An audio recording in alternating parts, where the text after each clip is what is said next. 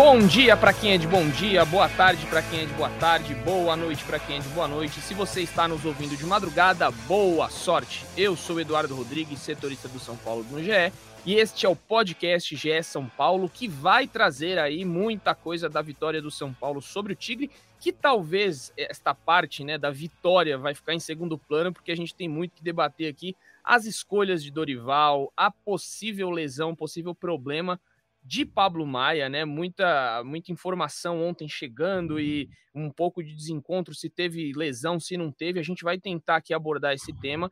Falar também, claro, desta classificação do São Paulo, né? Passou em primeiro no grupo D, está nas oitavas de final da Copa Sul-Americana e espero News Old Boys na quinta-feira para saber se vai ser o líder do grupo. A gente fala isso daqui a pouquinho. E também, claro, né, da partida contra o Fluminense que vai ser importantíssima para as pretensões do São Paulo nesse Brasileirão.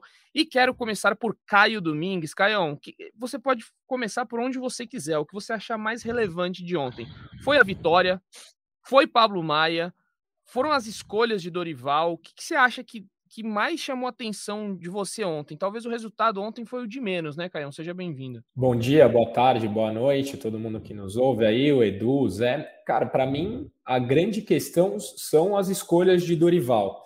Eu, Caio, acho que o São Paulo deu importância demais para esse jogo. Para o São Paulo ficar fora, o São Paulo teria que perder de 3 a 0 para o Tigre. Daí todo mundo fala: ah, mas perdeu para o esporte, tem que levar a sério. Cara, o esporte é exceção, não regra. É, pra, é, ficou claro qual foi a estratégia do Dorival. Ele disse que era muito importante se classificar em primeiro, porque o São Paulo não vai abrir mão de competição nenhuma, e eu acho que é uma estratégia válida.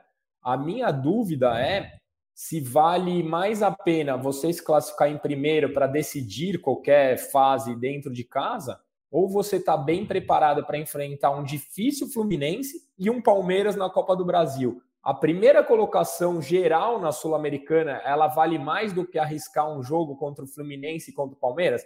Para mim, essa é a grande questão. Eu acho que não.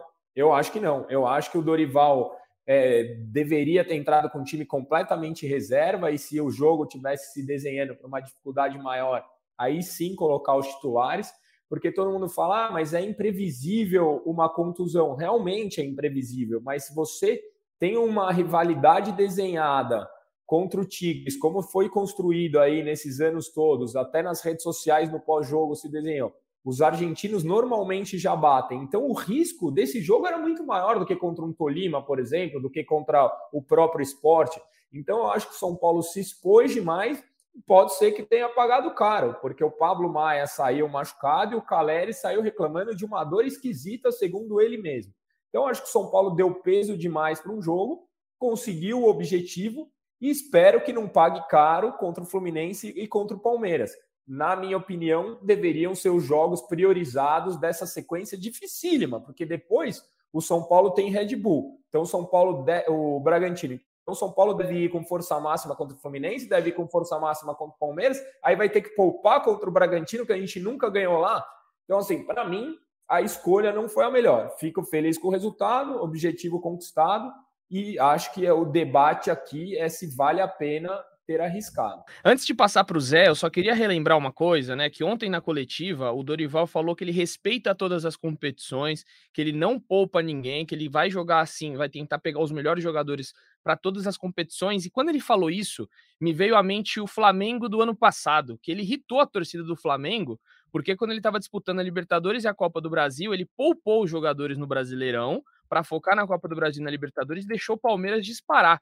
E isso, pelo que eu me lembro, os amigos podem até me corrigir, não sei se vocês lembram deste momento ali do Flamengo, e ele irritou a torcida que queria a tríplice coroa, né? Deixou o Palmeiras se distanciar.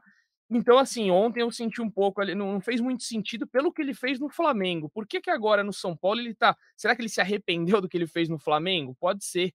Aí ele quer brigar por todas as competições, acha que tem que ir com tudo. Estou de acordo com o Caião, não sei se o Zé também tá nessa linha aí. Acontece que a gente não tem elenco, né? A gente está longe é. de ter o elenco do Flamengo. Esse para mim é o grande ponto. Primeiramente, Edu, boa tarde, boa noite, boa madrugada, bom dia para você, para o Caião, para os São Paulinos e para São Paulinas que nos escutem mais um podcast de São Paulo.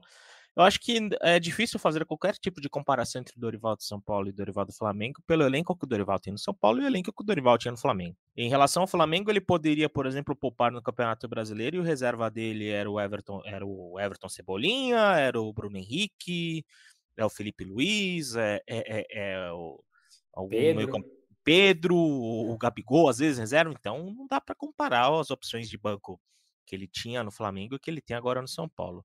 Mas eu também considerei uma estratégia muito arriscada e o Dorival pode ter pagado preço com a questão do Pablo Maia, porque é, até estava discutindo com nosso querido Marcelo Prado, né, que é um companheiro da, da boa madrugada, poderíamos dizer assim, né, porque é um cara que trabalha no, no Hora 1, né, sempre, sempre tá, tá chegando lá no horário dos fins dos jogos para trabalhar ali com a gente na, lá na Globo e o Marcelo Prado tinha falado, tinha colocado meio que uma, uma espinha dorsal do São Paulo do Dorival Júnior e acho que do São Paulo da temporada, que é, é o Arboleda na zaga, o Pablo Maia no meio campo, o Luciano e o Caleri, né, que são, são esses quatro jogadores.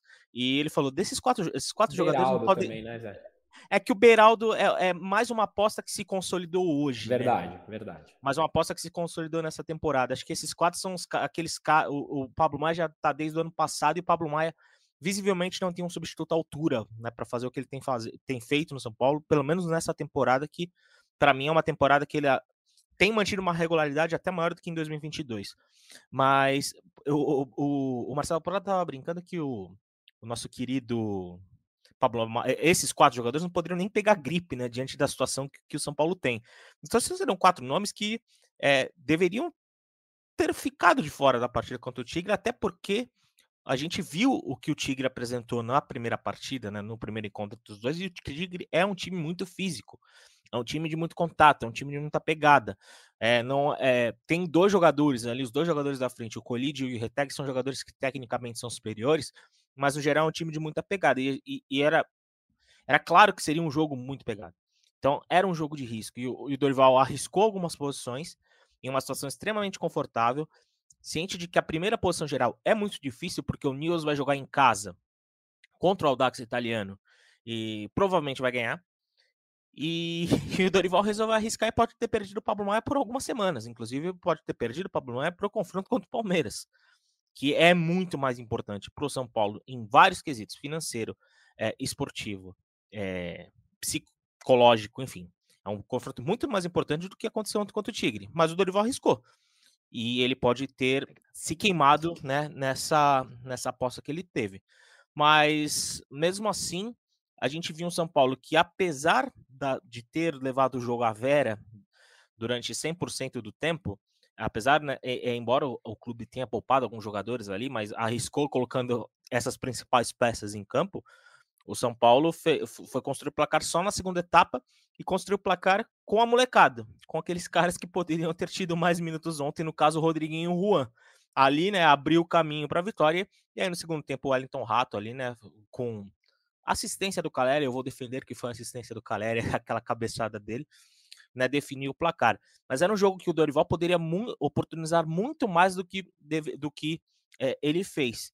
Até pela situação confortável que ele estava, e até por essa questão física que eu falei, seria um ótimo teste para jogadores que vêm atuando menos conseguir entrar no ritmo de competição, tendo um jogo tão pegado quanto teria contra o Tigre.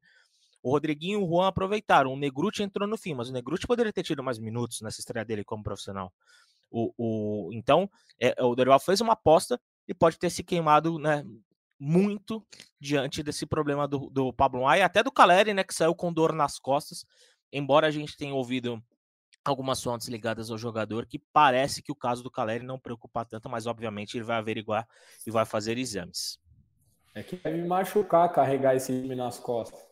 É, ontem teve uma galera comentando, é de tanto carregar o time nas costas. Caleri é importantíssimo, pode ser uma perda aí também. Eu acredito que Pablo Maia não atue sábado. Já ouvi também muita, é, ouvi ontem ali, né, no, nos bastidores tricolores que Pato não estreia, não estreia sábado já dá para meio que descartar isso, não vai ter ele contra o Fluminense. Minha, minha suposição aí é que ele esteja sendo preparado para o jogo contra o Palmeiras, talvez, viu? Tenho essa impressão aí de que para entrar, para ser relacionado, entrar num segundo tempo ali, um cara que, que conhece decisões, não sei, é uma impressão que eu, que eu tive depois de ter quase a 100% de certeza que não teremos pato ainda no sábado. se, se fosse um jogo, poderíamos dizer, menos competitivo, né? Do, com, com tanto respeito ao que eu vou falar agora, mas se fosse um jogo contra, por exemplo, uma equipe que está na zona de rebaixamento, ou um Cuiabá que está na parte contra um Coritiba, contra o Cuiabá, que são equipes que estão né, na parte mais baixa da tabela, acho que a chance do Pato ser relacionado era muito grande. Mas é uma partida contra o Fluminense que o São Paulo precisa vencer, né? Para voltar a ter aquele contato com, com o G6. E aí, diante disso, a situação do Pato fica um pouco mais complicada para esse fim de semana. Pois é. Mas vamos, vamos, vamos aguardar. Daqui a pouco, a informação aqui, informação muito importante que vem do Ceará, que vem lá é, do, do GS Ceará. Acabaram de me informar aqui, você que está ouvindo o um podcast, já pode ter. Vamos falar já, porque o podcast, como a gente grava antes, ele só vai depois ao ar, você provavelmente já vai saber.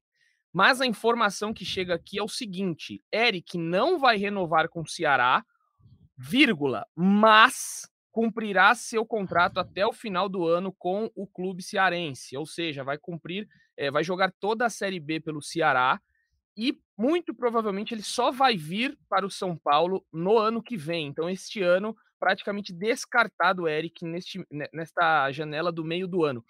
Uma reviravolta só aconteceria se o São Paulo desembolsasse uma grana que, pelo que a gente sabe, é de 30 milhões de reais para pagar a multa do contrato nacional do Eric. Então, isso não vai acontecer, torcedor.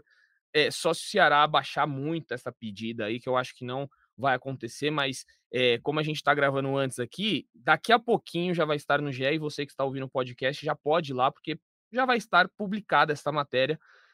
Então já vou aproveitar aqui o gancho, Caião. O que, que você acha disso aí? Ruim para o São Paulo? E agora? Fazer o quê com isso aí?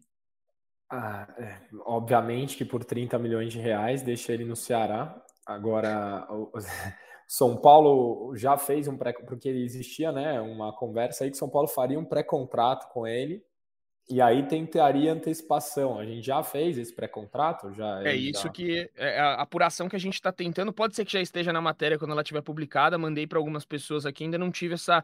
Pode ser. Perguntei também, vocês vão desistir? Porque pode ser que São Paulo desista. Fala, é. pô, não, aí não dá. Aí só ano que vem, obrigado, fique em paz aí. Então é o que a gente está tentando apurar. Se ele vier para o São Paulo, é só ano que vem. Agora a gente está tentando ver aqui qual vai ser a, o desenrolar dessa situação. Eu, eu acho que independente de ser ano que vem, é, é, é, a forma de negociação que São Paulo gosta, né? Um jogador que viria sem custo de transação, só pelos salários. Então, a tendência é que se São Paulo firme o contrato, que ele venha no que vem. Mas eu tentaria alguma compensação, um envio de um jogador, um empréstimo, são Paulo mandar algum alguém da base para ganhar experiência no Ceará, porque o São Paulo precisa da característica desse jogador agora. Ano que vem a gente não sabe como vai ser o elenco. São Paulo muda tudo muito rápido, então acho que ele seria muito mais útil agora. É isso. Zé, tem mais alguma informação aí de negociação do São Paulo, alguma chegada, alguma saída? Aproveita este momento aí então para a gente fazer essa atualização do, do mercado da bola tricolor.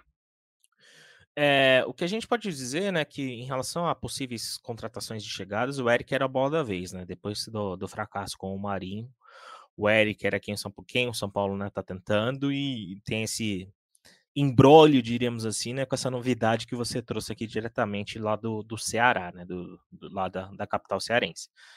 E o que te, a gente tem é sobre o, o Ferrarese, né? O Ferrarese é um jogador que o São Paulo e o próprio Ferrarese eles já estão alguns meses negociando essa renovação, né? E há um otimismo muito grande por das duas partes, né? Gente, eu conversei com gente de São Paulo, conversei com gente ligada ao Ferrarese e ambos creem que essa semana vai ter uma definição, uma definição positiva com a permanência dele para o São Paulo. Né? Algumas questões contratuais ainda são discutidas. Né? O São Paulo tomou um ponto muito importante né, nessa negociação ao entrar em acordo com o Manchester City né, na semana passada com o pagamento de uma dívida deste atual contrato de empréstimo do Ferrarese, né, algo na casa dos 700, 800 mil reais.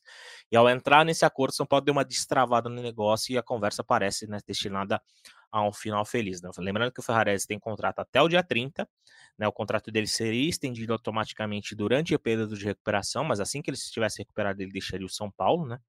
Mas nessa semana, São Paulo e Ferrarese devem é, entrar num acordo, há otimismo das duas partes, e o venezuelano parece né, ter um caminho pavimentado para ficar até, né, ou pelo menos o fim dessa temporada, ou quem sabe até o fim da próxima temporada. É o desejo dele, é o desejo do São Paulo, é algo que o Clube do Morumbi está tentando convencer o City, mas parece que é, esse convencimento irá acontecer e Ferrarese vai permanecer no São Paulo. Né? Qualquer novidade, obviamente, a gente vai trazer lá na página do GE. Globo, mas a atual notícia é que São Paulo e Ferrarese estão bem otimistas pela renovação de contrato. Muito bem, vamos trazendo aí também, se a gente tiver qualquer novidade de Pablo Maia, Caleri, a gente vai trazer aqui no podcast, se não, com certeza lá no GE a gente vai ter todas as ah. informações. E, e, só um ponto também, Edu, né, já que estamos nessa onda de mercado, é, sobre esse risco né, que a gente falou de perder o Pablo Maia né, para os jogos contra o Palmeiras, o São Paulo também corre o risco de perder uma excelente oportunidade de vender o Pablo Maia porque o Pablo Maia, do atual elenco, talvez fosse o jogador em que depositava a maior esperança de venda nessa janela de transferências, né? É um cara que já recebeu sondagens recentes e o São Paulo via essa janela agora como a, a, uma ótima oportunidade para negociar o volante e a negociação do Pablo Maia ou de qualquer outro jogador é fundamental para o São Paulo conseguir fechar suas contas, né? Uma, na previsão orçamentária, o São Paulo calcula que deve né, que precisa receber mais de 140 milhões de reais em vendas, e o Pablo Maia ajudaria facilmente o clube a se aproximar né, deste resultado. Mas essa lesão, dependendo da gravidade, pode simplesmente eliminar qualquer chance do volante e deixar o São Paulo neste meio de temporada. Em situação que aconteceu, inclusive, com o Gabriel Sara. Né? O Gabriel Sara estava para né, na visão da diretoria de São Paulo, para ser negociado no, numa janela de verão da Europa. Ele teve uma grave lesão e só foi negociado né, no fim do ano, quando foi para o Norwich da Inglaterra. Mas é, a expectativa sobre o resultado da, da, né, do diagnóstico do Pablo Maia também passa por essa questão de mercado da bola, já que o volante, na visão da diretoria, é um dos nomes que devem ser procurados por equipes europeias neste meio de temporada. A maldição do tricolor, né? Foi eliminada ontem, né? Você acredita em mística? O, o, o, ontem fizeram uma pergunta, né, pro Dorival. Ele, ele respondeu, não respondeu muito bem essa questão aí da mística, mas acabou a maldição, Caião? Chega de lesão? Olha, das lesões eu não sei, mas o Zé fez, foi você, né, Zé, que fez um tweet interessante que São Paulo fez um gol de cobertura no Allianz e jogou o segundo tempo contra o Tigres. Então, assim, metade das maldições vão acabando. Agora faltam só umas certas maldições internas. É, pois é. E, e, aí, uma coisa eu acho que já dá pra gente ter um termômetro. Se o Pablo Maia não tiver nada sério depois da entrada de ontem, é. a, a, maldição já tá começando a, a, mudar de lado. E aí, já falando em, em DM, Caião, eu tenho uma pergunta para você. Você vai saber. Já, já, já viu aquele, aquela brincadeira? Cadê o. o, o era o Wally? Wally, Wally. Cadê o Wally? Eu pergunto, cadê o Erisson, Caião? Você tem a resposta? Você já viu? É, chegou a, a, localizar ele pelo Maps, algum lugar aí? Onde está Erisson? A, a, resposta mais próxima de onde está o Erisson foi a matéria que o Zé colocou hoje no ar, dizendo que conversou com pessoas próximas ao Erisson para ter notícia, porque o São Paulo não divulga, né? Eu brinco aqui que o São Paulo é, virou a Coreia do Norte, porque eles que, que pautam as matérias que querem, eles soltam a notícia quando querem, a gente não tem acesso a informações. Eu imagino o quão difícil é o trabalho de vocês aí para conseguirem nos informar de tudo que se passa pelo clube, porque é realmente um sumiço, cara. No, no para quem acompanha São Paulo TV, mostrava lá o, o treinando com uma, com uma atadura na coxa, simplesmente não aparece em treino faz cinco dias e não se tem imagem. O Igor Vinícius também, que está em transição, não sei quanto tempo. São Paulo é, nebuloso na, na, na, na, volta de reforços. E a resposta do Dorival, para mim, foi mais evasiva possível. Né? Não, é uma, difícil, nunca teve lesão, às vezes se sente confortável, às vezes não. Eu não entendi nada. É, foi, foi meio estranha mesmo. Mas o Zé tem a resposta. O Zé, o Zé soube aí de detalhes. Só em relação a essa, essa questão aí, só também pedir desculpa ao São Paulo, porque ontem realmente cometi uma gafe na hora da pergunta, que eu falei assim: é, Dorival, eh, o São Paulo sempre informa que Igor Vinícius e Eris estão no aprimoramento físico eu devia ter falado o Erisson no aprimoramento físico e o Igor Vinícius na transição física. Então teve esse, esse meu equívoco aí. Felipe Espíndola, ontem, assessor do São Paulo, me corrigiu de forma correta. E fica aí o meu, a minha correção, minha desculpa, porque realmente é transição física o Igor Vinícius e aprimoramento físico o Erisson. Mas vamos lá, falando de Erisson, também não achei muito bacana a resposta do Dorival, falou do Igor Vinícius também, que a gente já deu que o Pubis é uma região muito complexa, mas quero perguntar ao Zé sobre Erisson, porque tem uma matéria no GE muito bem explicativa lá sobre este caso. Cê, Edu, você que manda, eu devo só falar tudo que está na matéria para já deixar nessa versão de podcast ou devo só dar uma só dar um temperinho e convidar o pessoal para ler a reportagem? Pode, pode falar aí que a, a galera já bastante gente já deve ter lido já, pode explanar aí qualquer coisa. É isso. Então vamos começar do começo, poderíamos dizer assim. Né? O Erisson teve uma lesão é, logo na, no início de trajetória dele pelo São Paulo, né? Depois daquela partida contra, contra o Botafogo. Aliás, depois da. Logo no, no começo dele de trajetória para São Paulo, ele só tem cinco jogos né, no clube. E o que, qual que foi o grande problema? É, na semana da partida contra o Botafogo, é, ele, né, ele, ele, que ele não atuaria por questões contratuais, lembrando que o Erson é emprestado pelo Botafogo ao São Paulo, o Erson teve um estiramento na, de, de, fibrose no, na, na, coxa. O que, é esse estiramento de fibrose? É um estiramento na, na cicatriz. Na cicatriz, né, na, na, parte cicatrizada da antiga lesão, daquela primeira lesão que ele teve. Ele teve um período de recuperação e o São Paulo contava com ele para a partida contra o Tolima, pela Copa Sul-Americana. Isso tudo que eu estou falando está né, escrito na reportagem, só para deixar claro para o torcedor e para a torcedora. O Erisson ele sofreu, ele voltou a sentir. E por que, que ele estava relacionado para essa viagem? Só para refrescar a memória, São Paulo jogou contra o Curitiba, né? Em Curitiba, pelo Campeonato Brasileiro. E, de, e por questões logísticas, logísticas, o São Paulo treinou em Curitiba e depois saiu da capital paranaense, rumo à Colômbia, né? Onde jogou contra o Tolima pela Sul-Americana. O Erisson foi com essa delegação, o São Paulo levou uma delegação maior, se não me falha a memória, acho que foram 28 jogadores que foram né, para Curitiba, até pensando nessa ida para Colômbia.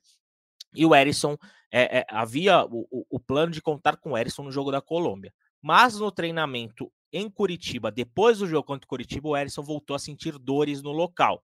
O que fez o São Paulo dar uma segurada, né? E, e apesar de levar o Erisson para a Colômbia, já que ele estava junto com a delegação, o Erisson acabou cortado de última hora da partida contra o Tolima. E como o Erisson vem, né, vem apresentando essas dores constante né, depois desse período, o São Paulo tem tratado a situação com muito cautela.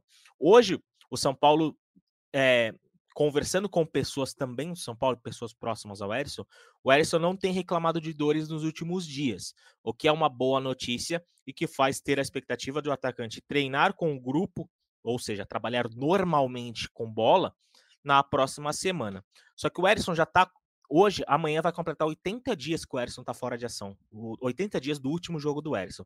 E é um período muito longo, né? são quase três meses fora de ação, o que deixou o Erisson fisicamente muito abaixo do restante do elenco. Por isso que ele está, né, agora que não tem mais dores, está aprimorando a forma física, né, para aí e, é, se recuperar e, e treinar com o elenco na próxima semana. É, além desse problema, né, que é, a gente até colocou a título de curiosidade, né, como o está muito tempo e essas dores impediam ele de, né, de, de retornar ao treino, o Erisson, inclusive, aproveitou para tirar o dente do siso, né? Embora às vezes o dente do siso possa ter relação com dor muscular, o Erisson aproveitou, já que não voltaria a jogar diante dessas dores, para fazer esse procedimento dentário. Mas depois desse longo período, as notícias recentemente são boas porque ele não está mais sentindo dor no local, dor nessa fibrose. Essa fibrose tornou essa recuperação muito mais complexa, mas parece, segundo as notícias que a gente tem dos dois lados, que está chegando ao fim essa angústia do torcedor de ter o Erisson de volta, de ter essa alternativa ao Caleri, e acreditamos, né, tanto o São Paulo quanto o Erisson, que na semana, na semana que vem ele pode voltar a trabalhar com o elenco e, quem sabe, ficar à disposição, talvez não para o jogo contra o Palmeiras, porque vai estar tá muito em cima, mas quem sabe para o jogo contra o Bragantino no outro fim de semana pelo Brasileirão. Acho que deu para explicar, né, Edu? Deu, deu perfeitamente. O torcedor, então, que tem dúvidas. É complexa essa questão DM do São Paulo, a gente já fala há anos aqui. Eu tô desde 2019 cobrindo São Paulo e já era um tema lá em 2019 com Cuca, depois Fernando Diniz, depois é, Crespo, e todo mundo teve os mesmos problemas, as, as mesmas coisas se repetem no DM São Paulino. Uma boa novidade essa semana, o Wellington treinando normalmente com o grupo, né? Fazendo contato já firme, é, não tem mais nenhuma restrição. Já. Já né? É, o dele foi cirúrgico, eu vou, vou passar esse pano aí. É, enfim, o que não dá para passar pano, Caião, é a situação financeira de São Paulo que eles só se enrolam. É inacreditável como São Paulo consegue se enrolar. E o tema que eu vou entrar aqui, o torcedor São Paulino deve ter lido a notícia sobre Thiago Volpe. Para explicar rapidamente para o torcedor, o São Paulo fez um acordo com, com o Thiago Volpe que pagaria os direitos de imagem atrasado dele quando ele fosse. É, quando ele saiu do clube, né? Ele foi para o Toluca do México. E aí o São Paulo falou assim: olha, estamos devendo aqui é, um, um valor para você, que no caso é 2 milhões é, R$ 238.765, a gente vai pagar esse valor para você em 24 parcelas de 93 mil, beleza? Beleza, assinaram lá, janeiro e fevereiro o São Paulo pagou, mas aí o São Paulo desistiu, falou: ah, não vamos mais pagar, deixa quieto, cansamos, não vamos mais pagar. E aí, desde então, o São Paulo não paga mais os 93 mil que deveria pagar mês a mês. E corretamente, porque ele está no direito dele, Thiago Volpe e seus advogados falaram: gente, ó, Seguinte, vocês não me pagam, não pagou março, abril, maio, junho, vou ter que entrar uma ação. E foi foi os, os advogados do Thiago Volpe fizeram na, na, nessa semana, no começo dessa semana, abriram um processo contra o São Paulo pedindo que esse valor seja corrigido, que tinha uma correção lá de juros, e ser é, pago à vista agora. Ou seja, a, a, a dívida que era de 2 milhões e 200 mil já está em 2 milhões e 500 mil fora os 93 mil, as duas parcelas de 93 mil que São Paulo pagou. Ou seja, já tá virando uma bola de neve. Tá na, no comecinho da bola de neve. Pode ser que daqui, já vou passar para o Caio aqui explanar, que o Caio já também já precisa é, despedir aqui, ele já faz sua última participação e manda aquele abraço, que o São Paulo, daqui dois anos, pode ser que a gente pegue este caso do Thiago Volpe esteja devendo 6 milhões para o Thiago Volpe, como a gente já viu em diversas ocasiões. Qual sua opinião sobre isso? O que, que você? Porque assim, tá, é complicado, Caio. Mais um caso de processo, mais um caso de dever dinheiro. O São Paulo não toma jeito. Não toma jeito. E são esses processos que dão o transfer ban, né? É, Exato. Que isso que me preocupa. Não isso que me preocupa, né?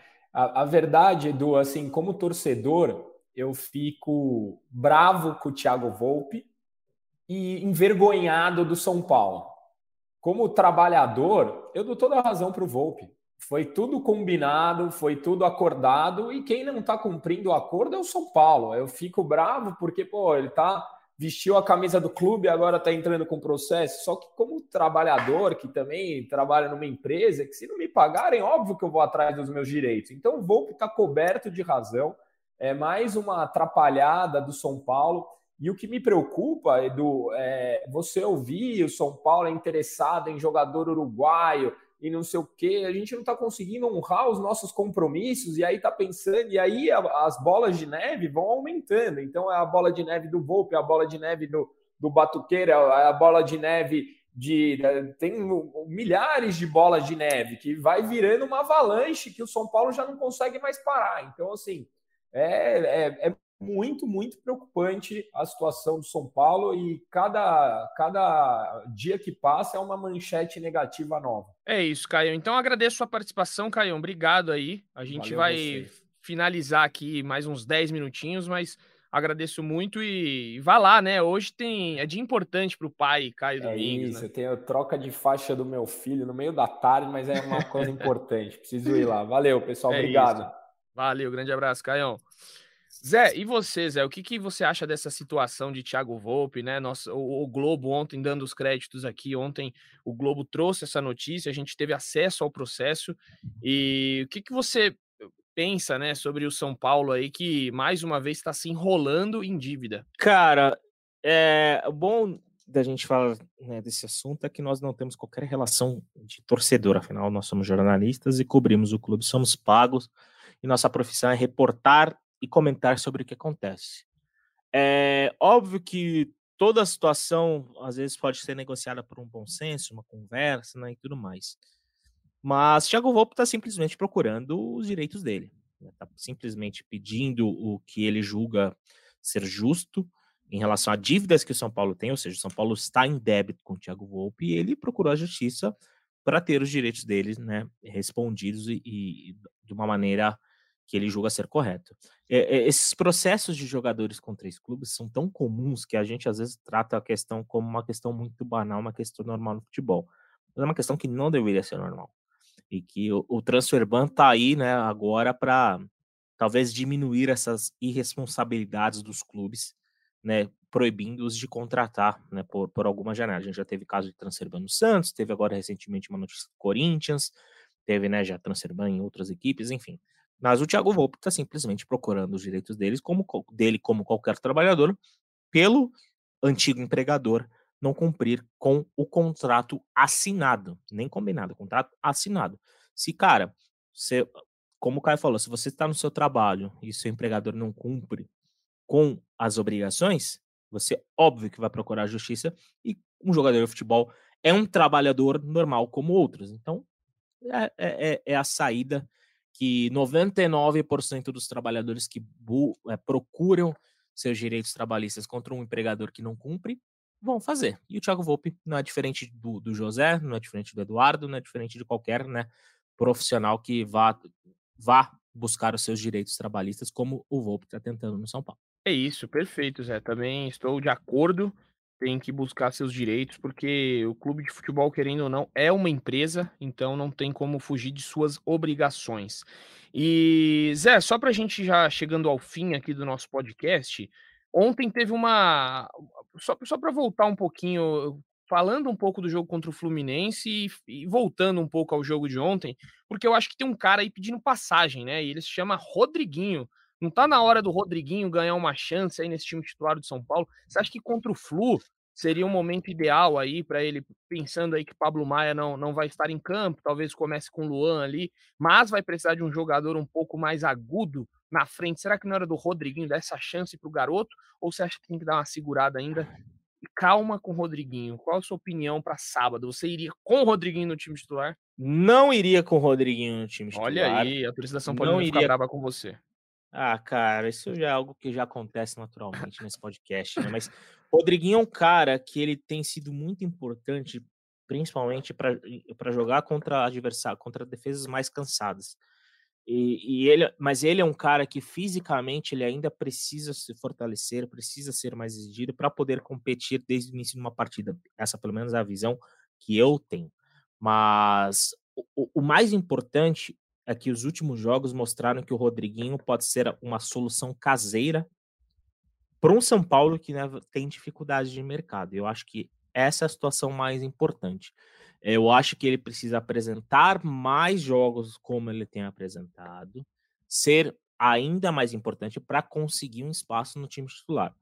Para um jogo contra o Fluminense, eu acho que não é não seria o caso dele ser titular. Se fosse um adversário, um outro adversário um pouco mais fraco e ainda mais pensando num jogo contra o Palmeiras, né, que é o jogo da próxima é, quarta-feira pela Copa do Brasil, aí sim. Mas é um jogo em que o São Paulo fundamentalmente precisa dos três pontos para poder né, se recolocar no G6. E eu acho que nesse caso o Rodrigo pode ser muito bem uma arma importante de segundo tempo em caso de necessidade.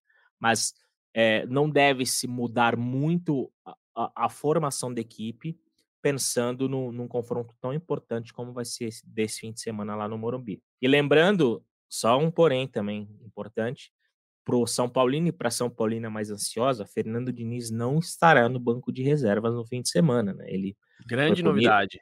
Ele foi punido por duas partidas pelo Superior Tribunal de Justiça, cumpriu a primeira no último fim de semana e não vai estar no banco de reservas neste fim de semana. Ou seja, não terá, não teremos o reencontro entre o Fernando Diniz e a torcida do São Paulo no estádio do Morumbi. Que não é uma grande novidade, né? Fernando Diniz e Abel Ferreira podem dar a mão e sair andando, porque os dois gostam de um cartãozinho vermelho, adoram inclusive, a expulsão.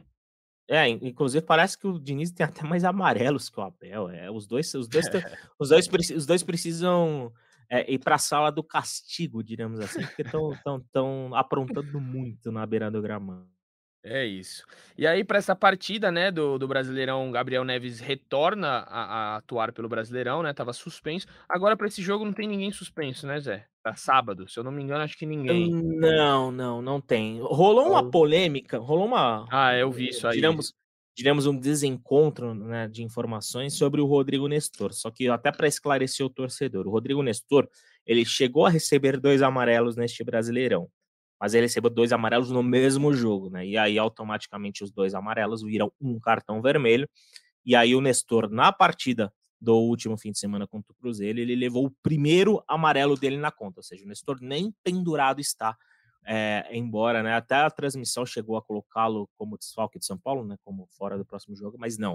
O Nestor tem um cartão amarelo só na conta e o Nestor está à disposição do Dorival Júnior para a partida desse fim de semana contra o Fluminense, Edu.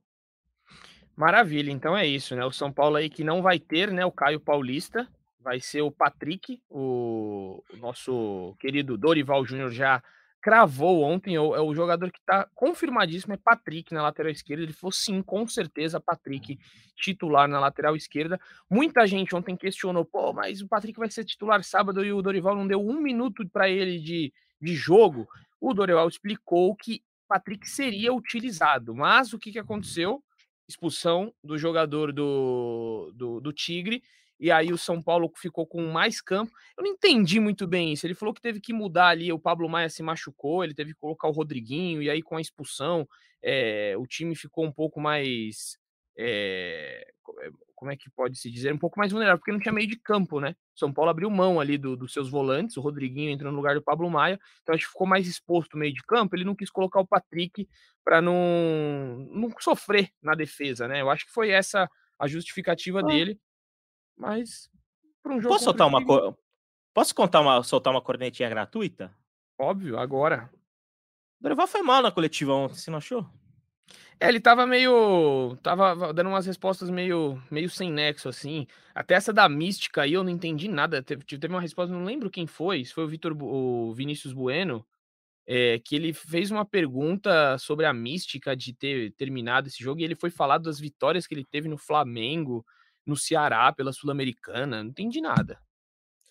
Exato, exato. Mas um, só um ponto, né, que a gente acabou não citando, é, São Paulo foi o primeiro clube na história da Copa Sul-Americana neste formato a né, completar os seis jogos sem é, tomar gols. E o São Paulo do Dorival Júnior agora ele seca o News Old Boys.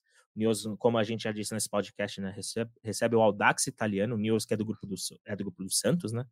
É, se o News empatar com o Audax italiano em casa, o, né, se, se, ele empatar com o Audax Italiano em casa, o São Paulo terá a melhor campanha da fase de grupos, porque o São Paulo vai ganhar no saldo de gols, né? Até por conta dessa, dessa, dessa baliza zero tricolor né, no, no, na Copa Sul-Americana. Mas se o Nils ganhar por qualquer placar da equipe chilena, o Nils vai a 18 pontos, termina com uma campanha perfeita de 100% e rouba né, esta melhor campanha do São Paulo. Então, São Paulino que quiser ter este status de melhor campanha da fase de grupos da Sul-Americana, né, que garante o mando de campo até a semifinal, né, vai ter que secar o News Old Boys neste, né, nesta quinta-feira contra o Audax italiano, Edu.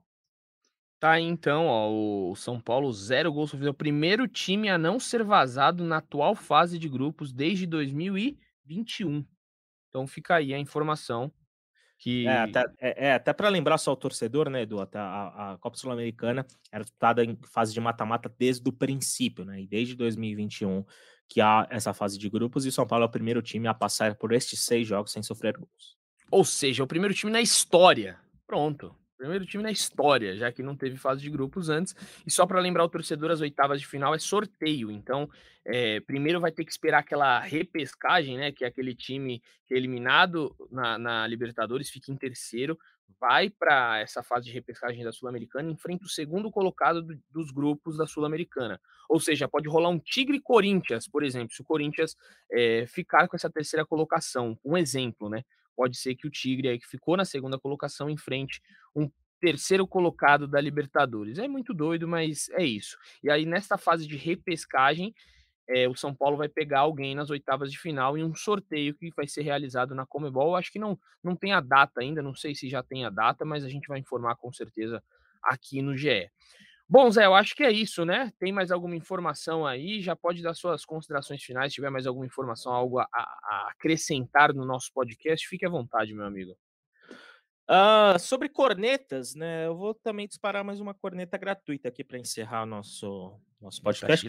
Ali, aliás, uma corneta gratuita, não só minha, mas uma corneta em parceria com a minha mulher Lívia Camilo, que trabalha no Super Esportes é uma cornetalista de Pia Sundage, porque ela não convocou a lateral Fê Palermo de São Paulo, que fez parte né, do, do ciclo, é, de boa parte do ciclo da Pia, né? E é uma jogadora versátil, que pode atuar tanto na lateral esquerda quanto na lateral direita. É, talvez a grande destaque individual de São Paulo, até no Campeonato Brasileiro, né? Tem disputado um brasileiro de altíssimo nível, mas a Fê Palermo ficou fora até da lista de suplentes da Pia Sondagem para a Copa do Mundo. Então, São Paulo não terá representantes né, na, na delegação brasileira, na escalação da, entre as 23 jogadoras convocadas para a Copa do Mundo. Lembrando que o São Paulo tem um compromisso contra o Palmeiras nesta quinta, pelo, pelo Campeonato Paulista.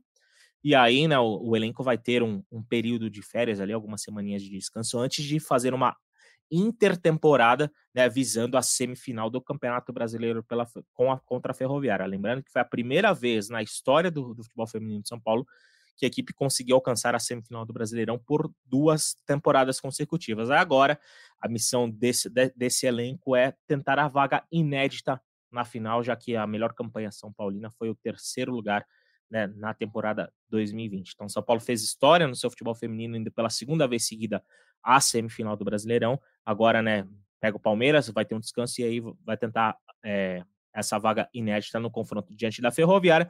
E, por um lado, a comissão técnica de São Paulo pode até comemorar a ausência da Fê Palermo, porque vai poder trabalhar com todo o elenco, pensando nesse confronto dificílimo contra a equipe de Araraquara. É isso, muita contestação, algumas contestações, não vou falar muitas contestações na lista da Pia, mas teve gente ali bem é, incomodada, né, com a falta da Cristiane, principalmente foi um dos temas aí que sempre que pegam, né, mas pelo que a gente já ouviu, a Cristiane é, é uma, uma jogadora de difícil trato, né? É, é, difícil lidar com a Cristiane. Muitas vezes que eu já fui atrás, quando é, algumas apurações que eu já fiz, sempre tem esse, esse papo, né? Que a Cristiane ela é, ela é complicada. Isso daí deve ter, de alguma forma, incomodado a Pia. Enfim, a gente não sabe, mas é, é uma das suposições aí, pelo jeito mais, é, vamos dizer, o gênio mais forte de Cristiane, que talvez possa não bater com o da Pia e aí, na questão futebol, ficou deixada de lado nesta, neste caso, né? Mas, enfim. Cristiane que vestiu recentemente a camisa do São Paulo. Hoje, óbvio, é. tá em, segue em altíssimo nível no, no Santos, com 38 anos, se não me falha a memória. E foi no São Paulo mesmo que tive essas informações de que é uma pessoa complicada de lidar, né? Mas que é uma jogadoraça, isso daí ninguém pode negar. Bom, acho que é isso, galera. Então, só para passar aqui, né, a agenda do São Paulo, realmente é uma, uma sequência dura para o tricolor, que no sábado enfrenta o Fluminense às quatro da tarde no Morumbi. No dia 5 de julho, enfrenta o Palmeiras no Morumbi pela Copa do Brasil. O primeiro jogo das quartas vai pegar fogo Morumbi. E depois tem dia 9 de julho, Bragantino, Red Bull Bragantino, fora de casa. E depois já pega o Palmeiras de novo fora, fora de casa, no Allianz Parque. Complicadíssima essa, essa missão São Paulina aí, mas estaremos aqui firme e fortes, trazendo tudo para vocês do Tricolor, que não para, o Tricolor não para, é notícia todos os dias e sempre muito quente. Beleza, amigos? Bom, ficamos por aqui. Voltaremos aí muito provavelmente na segunda, quem sabe no domingo, a gente não sabe ainda o que nos reserva esta live da próxima semana, mas ficamos por aqui mandando aquele beijo no coração e um abraço na alma de cada um de vocês. Valeu!